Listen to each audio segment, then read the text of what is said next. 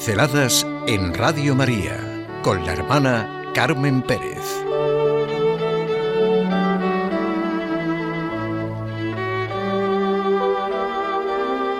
El Señor, refugio de edad en edad. Sí, Germán, es verdad. El Señor, refugio de edad en edad. Ahora mismo, siempre colmados por la misericordia divina. ¿Qué es el tiempo? ¿Para qué es el tiempo? ¿Quién puede explicarlo fácil y brevemente? ¿Quién puede comprenderlo y expresarlo? ¿Qué puede ser más familiar y más mencionado concienzudamente en nuestro discurso cotidiano que el tiempo? Ahora, mañana, luego. Seguramente lo entendemos suficientemente bien cuando hablamos de él. Igualmente lo entendemos cuando lo oímos nombrar al hablar con otra persona.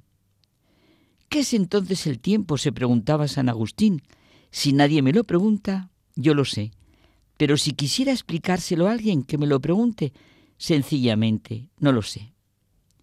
También siente él que el pasado es la memoria, el presente es la atención y la esperanza es el futuro. Es verdad, sabemos lo que queremos expresar con el término tiempo, pero no podemos decir lo que es. Bueno, no me voy a poner a dar las definiciones de los diccionarios de, los distintos puntos de vista que ha sido definido. Ya Aristóteles dijo que el tiempo era el número, la medida del movimiento, según el antes y después. Va. Yo pienso en el tiempo para cada uno de nosotros. Porque realmente, a pesar de la exactitud de nuestros relojes, o la existencia de instrumentos que miden el correr de los segundos, hay segundos que nos parecen una eternidad y horas que nos parecen minutos la diferente percepción del tiempo. Hay un psicólogo Piaget que habla del tiempo vivido. En las mitologías y en las religiones el tiempo ha ocupado un lugar importante. Lógico, es la vida humana de lo que estamos hablando. El tiempo, mi pasado, mi presente, mi futuro. Alrededor del siglo III a.C. se hizo una analogía del tiempo con el llamado reloj de arena, la arena de arriba era asociada con el futuro. El diminuto grano que pasa por la parte estrecha como la garganta es el presente. Y la arena del extremo inferior es el pasado. Este símil lo utiliza Víctor Fran en su análisis de la transitoriedad de la existencia. Dice que la comparación con el reloj de arena, como toda comparación, falla en algo. Al reloj de arena hay que darle la vuelta en cuanto se ha vaciado. Y esto no ocurre en la realidad, porque el tiempo es irreversible. La arena que ha pasado por la garganta está guardada. La oportunidad, la posibilidad de realizar valores, la ocasión es lo que es transitorio, ha terminado. Y por eso, Víctor Fran plantea la importancia de los valores y actitud ante las situaciones vividas, o sea, el aquí y el ahora que configura mi vida. Él habla de la importancia de los valores y actitud como correcta actitud ante el pasado, esto es, el arrepentimiento lleno de esperanza y de confianza y de fe. Lo que sabemos de los errores del pasado aprendemos para el futuro. Hasta el último momento es posible en el hombre cambiar su actitud es el hecho que nos narra el Evangelio y que a muchos nos conmueve y gusta tanto, los dos ladrones en la cruz.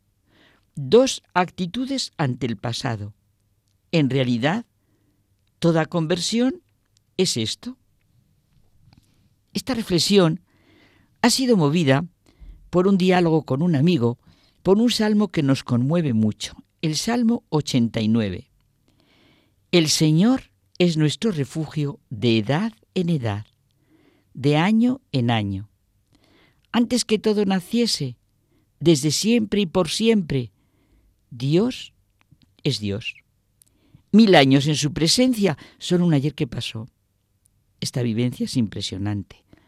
La misma vivencia que por contraste sentimos en un día es como mil años. El minuto que decíamos del llamado buen ladrón, hoy estarás conmigo en el paraíso. Es más que mil años, es una eternidad. En este salmo se intuye algo sublime, excelso, infinito. Se respira lo que no entendemos, pero pronunciamos. La eternidad, el misterio del bien, de la vida, de la verdad, del amor. Se siente la vivencia del tiempo. Él sumerge los mil años como en un sueño. A la mañana son como hierba que brota, que brota y florece y por la tarde se amustia y se seca. El tiempo, nuestra conducta, nuestras acciones ante Dios, a la luz de su mirada, nuestra vida secreta, las buenas y las malas acciones, insisto, el aquí y el ahora que configura mi vida. Enséñanos a contar nuestros días y que entre la sabiduría en nuestro corazón desde algo tan radical como es la sencilla vivencia del tiempo, del transcurrir de los días, de los meses, de los años, de las horas, de los minutos. El autor del Salmo desea ser saciado por la mañana del amor del Señor y así exultar y cantar toda su vida. Le pide que Él devuelva transformado en gozo los días en que no vivía así el suceder de las horas. ¿Nos imaginamos lo que sería vivir así nuestro tiempo, nuestros días y nuestras noches? ¿No es profundamente humano este salmo y no somos todos capaces de comprenderlo, sentirlo y vivirlo? A esta hora, en este mismo momento, toda la tierra se sacia de la misericordia divina. Y si queremos, nuestra vida verá, se verá colmada de júbilo y alegría. A mí me sale del corazón decirlo y decirlo en plural, ¿verdad? En este nuevo día, cólmanos, Señor, de tu misericordia, para que a lo largo de nuestras jornadas sea nuestro gozo alabarte. Todo se pasa menos el amor de Jesucristo. Es una nueva manera del teresiano todo se pasa, solo Dios basta. Quien a Dios tiene, nada le falta.